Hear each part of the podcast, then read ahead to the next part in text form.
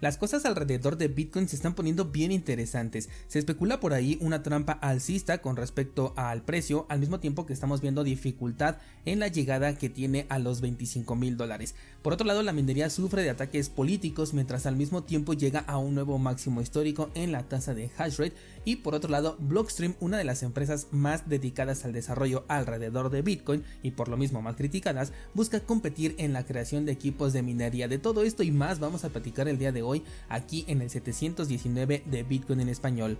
Comenzamos. Descentralizados, antes de comenzar, les informo que en cursosbitcoin.com, el curso de aspectos de seguridad en Bitcoin y el curso de análisis de la blockchain de Bitcoin ya fueron migrados al nuevo formato visual. Considero que el cambio es realmente enorme con respecto al formato anterior que teníamos. Además estoy viendo si le puedo poner reproducción automática para que cuando termine una clase se siga con la otra y creo que esto te va a funcionar bastante bien. Estoy la verdad muy contento con cómo está quedando. Por otro lado, ayer les envié una nueva entrega de la newsletter. Recuerda que si no estás suscrito te dejo el enlace en las notas del programa. Te sugiero que lo revises porque te comparto en ella mi opinión acerca de las herramientas que tenemos actualmente para recuperar la fungibilidad en Bitcoin. Bien, pues ahora sí vamos con nuestros temas del día de hoy y comienzo dándote una actualización de lo que ocurre con mi nodo de Umbrol. Ayer Albert Coin, que es alguien a quien te súper recomiendo seguir en Twitter, me sugirió realizar una actualización de mi nodo desde la terminal. Lo hice y al volver a entrar a mi nodo ya accedió de forma pues prácticamente instantánea, aunque esto siempre sucede cuando reinicio mi nodo. Y para hacer esta actualización que él me sugiere, pues tuve que detenerlo y después volverlo a arrancar, o sea, un reinicio. Hasta el momento puedo acceder por lo menos al escritorio de mi nodo, cosa que no podía acceder anteriormente, y a algunas de las aplicaciones, pero no a todas. De hecho, estoy intentando entrar a mi nodo de Bitcoin, o sea, la aplicación de Bitcoin, y se queda sin mostrarme la información, o sea, sí me muestra así como que el, entorno de alrededor, pero todos los datos no me los ha logrado mostrar y ya tiene como unas 6 horas más o menos desde el momento en el que estoy grabando que hice esta actualización. De cualquier forma voy a seguir revisando en los siguientes días y te comentaré tanto mi experiencia como la decisión que tome al respecto sobre si me voy a quedar con Umbrel o voy a experimentar con algún otro servicio. Vamos a otro tema y Antier te comentaba que tenía todavía una ligera duda sobre si el precio realmente ya cambió de tendencia. Quizás puede ser solamente la esperanza que todavía conservo de comprar a los 14.000 la que me hace pensar esto, pero también hay unos datos interesantes que traigo por aquí. Por ejemplo, si revisamos la mempool, que por cierto la mempool la estoy revisando ahora sí desde mi propio nodo de Bitcoin, te digo que algunas aplicaciones sí me dejan entrar, pero bueno, nos podemos dar cuenta que no existe un incremento en el número de transacciones que ocurren en la red de Bitcoin. Personalmente estoy acostumbrado a que cuando una tendencia alcista se manifiesta viene acompañada de un incremento en el número de transacciones. No tiene por qué cumplirse, pero por lo menos es lo que a mí ya me han acostumbrado desde 2017 que entré en este sector. Tan así que hasta las comisiones por transacción incrementan y los tiempos para que ocurra una transacción también eh, incrementan. Sin embargo, en esta ocasión no sucede. De hecho, hay muchos bloques que se están yendo eh, no vacíos, pero sí con bastante espacio en el bloque disponible lo cual significa que no existe una demanda creciente de transacciones. Ahora, según un análisis que hace una empresa llamada Kaiko, dice que el incremento en las transacciones viene de los dólares digitales y que las compras están siendo más grandes, o sea que no hay mayor número de compradores, pero sí estos que hay están comprando una mayor cantidad y que además no se están utilizando las criptomonedas estables para comprar Bitcoin, por lo menos en este momento. De acuerdo a esta información están especulando que se trata de una inversión institucional pero tampoco lo pueden comprobar ni asegurar porque como ellos suelen dividir sus compras en montos más pequeños pues no se saben si pertenecen al mismo sector. Por otro lado también nos dice que las ballenas han comenzado a comprar y esto sí coincidiría con el movimiento alcista que vimos en las últimas semanas porque pues una ballena sí tiene el poder de levantar el precio. Lo que no me cuadra mucho es a las ballenas iniciando el movimiento alcista por su cuenta sin un previo crash. Es como decir, eh, somos las ballenas, estamos de acuerdo en que este precio de los 16.500 sea el mínimo y bueno, pues ahora vamos a comprar pero sin ofrecerle un temblor al mercado, cosa que ellos pueden hacer con el poder de compra que tienen. Es ahí donde entonces comienza esta especulación de que este movimiento puede tratarse de una trampa alcista. ¿Cuál sería la trampa? Bueno, pues que las ballenas compran a precios bajos, que en este caso estarían alrededor de los 16.500, 17.500 más o menos Después se genera un pequeño FOMO y llegando a los 25, que es donde ahorita le está costando mucho trabajo llegar, venden estas ballenas, desploman el precio con un crash, una vela grande, se rompe el soporte de los 16.500, nos vamos a los 14, donde ellas vuelven a comprar y ahora sí comienza el movimiento alcista. Esto no ocurriría de un día para otro, pero por lo menos el crash pues sí se vería eh, bastante fuerte en un periodo muy corto de tiempo. A ver, esta especulación tiene un montón de mi cosecha y la puedes considerar como personal, sobre todo porque estoy hablando ahí de los 14.000 nuevamente. Además, también hay que considerar que a las ballenas también les puede ganar el mercado, es decir, les puede salir mal la jugada, porque si cuando ellos deciden vender el sentimiento del mercado cambia y entonces llega toda la liquidez, esta liquidez podría absorber las ventas que ellos están haciendo y el precio podría seguir subiendo. Eso es lo hermoso de los mercados financieros que ni siquiera las ballenas están seguras, aunque sí tienen por supuesto muchísima ventaja.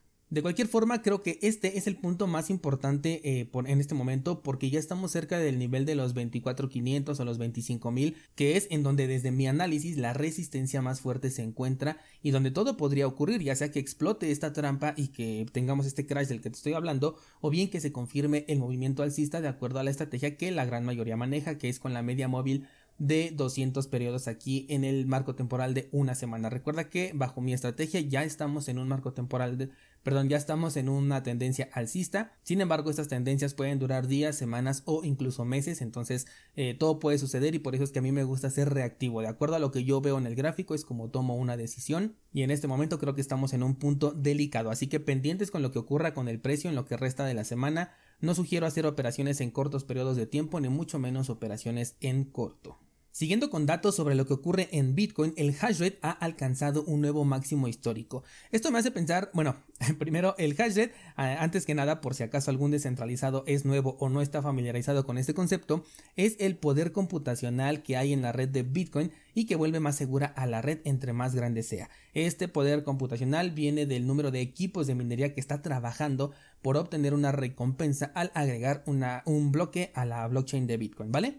Bueno, pues este poder eh, subió a nuevos máximos históricos a pesar de que se calcula que han sido un negocio no rentable en los últimos meses después de la caída del precio de Bitcoin, ya que estos mineros pues lo que requieren es una estructura física, requieren energía eléctrica y además son hasta afectados por factores externos como por ejemplo las nevadas reportadas a finales del año pasado que dejaron a varias granjas de minería inoperables. De hecho, una, una opción puede ser que estas granjas volvieron y por eso el hash rate creció otra puede ser que los mineros que no eran rentables terminaron apagando sus máquinas durante este periodo bajista de Bitcoin para reducir sus costos y ahorita que el precio está subiendo pues los vuelven a encender, vuelven a trabajar y eso haga subir los números. Sin embargo, si se está marcando un nuevo máximo también significa que hay nuevas entradas porque de lo contrario pues estaríamos regresando únicamente a los niveles anteriores del, del hash rate y como podemos ver en el gráfico eh, que es completamente ascendente, bueno salvo un crash que tuvimos por ahí en 2021 este no ha parado de crecer desde pues prácticamente los inicios de Bitcoin, todo el tiempo se ha mantenido en una tendencia alcista con algunas correcciones por supuesto, parece mucho un gráfico de precio, pero si lo vemos a un muy largo plazo nos podemos dar cuenta que la tendencia es claramente alcista. Esto, como te he comentado en diversas ocasiones, hace que la red de Bitcoin día a día se vuelva más segura y resistente a ataques, así que punto para Bitcoin. Pero también existe una crítica que de hecho eh, no comenté en el episodio de lunes y es que la fabricación de equipos ASIC, que son los mineros de Bitcoin, está centralizada en un par de empresas y esto es cierto. Pero lo bueno de esto es que cualquier empresa puede entrar a este juego. Aquí sí no me atrevo a decirte que cualquier persona, porque sí requiere de un capital fuerte, pero sí cualquier empresa sí lo puede hacer. Y para muestra tenemos a Blockstream, quien después de haber hecho una ronda de financiamiento ha juntado la cantidad de 125 millones de dólares, los cuales busca invertir en la creación de equipos de minería, va a incursionar en este mercado. Blockstream es una empresa que ha dedicado mucho al desarrollo de aplicaciones y equipo alrededor de Bitcoin que van desde carteras en hardware, que de hecho ahorita te voy a hablar de esta cartera, así como eh, cadenas laterales que son centralizadas y sirven para ejecutar contratos inteligentes. Todo esto es por supuesto opcional porque te estoy hablando de un servicio que es centralizado, pero tiene su uso y eso me parece eh, importante. Entonces, esta empresa ahora busca entrar al mercado de la fabricación de mineros y eso me parece positivo porque demuestra que la minería tiene el camino para abrirse tanto en la participación como en la fabricación sin dejar de lado que sí, se requiere de un capital fuerte de inversión si quieres tener ventaja, pero aún así sin el capital, de hecho ayer te comenté del minero que en solitario con tan solo 600 dólares aproximadamente consiguió llevarse más de 6 bitcoins de recompensa, lo cual por supuesto que le regresa la inversión que hizo. Así que también punto para Blockstream por estar incursionando en este mercado de la minería, por lo que podemos ver se va a llamar Blockstream Mining y supongo que en el mediano plazo estaremos hablando nuevamente de esta empresa. Te comentaba también que entonces Blockstream tiene una cartera en hardware que es la Jade Wallet. Esta es una cartera Only Bitcoin de la que he escuchado un montón de cosas buenas. Lamentablemente, en mi experiencia, no fue de la misma manera. A mí no me gustó mucho esta cartera. La interacción que tuve con su software, pues no era lo que yo esperaba, por lo menos. Me pareció bastante arcaico y complicado. De hecho, en cursosbitcoin.com puedes ver el análisis que le hice a esta cartera y el por qué te cuento esta experiencia. El punto de la nota es que han actualizado ahorita el firmware de la cartera, permitiendo que puedas crear y gestionar transacciones multifirma desde otras carteras ya con tu cartera esta de, de, de Wallet. Algo que sin duda se agradece porque esto incrementa un montón el nivel de seguridad de tus satoshis siempre y cuando tengas por supuesto una gestión correcta de la interacción multifirma. Así que si tienes o piensas comprar una Jade Wallet, añade el que vas a poder ahora utilizarlo para transacciones multifirma, que esto es bastante recomendable. Jade Wallet además es una cartera bastante económica, también me parece que está al nivel de, de Trezor, por ejemplo, del Trezor modelo One. Así que también si es tu primer cartera y estás buscando una Only Bitcoin, de acuerdo a las experiencias que yo he escuchado, les va bastante bien. Como te dije, a mí no me gustó mucho, pero en relación calidad-precio, quizás sí es un poco más económica que, por ejemplo, una Coldcard o una Bitbox 02, aunque sí estaría a la par que la Trezor.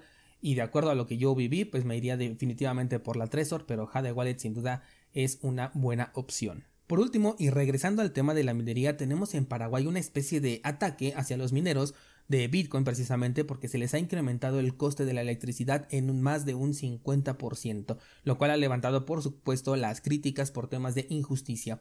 Actualmente, de acuerdo a lo que nos dice la nota, están buscando una mejor solución, la cual segura y lamentablemente vendrá de la mano de una tajada para el gobierno. Y sabes qué, creo que esto va a ser algo que podemos ver en el mediano plazo en muchos lugares. La minería de Bitcoin a gran escala requiere de infraestructura y de un consumo grande de electricidad o bien del equipo necesario para transformar otras clases de energía en electricidad.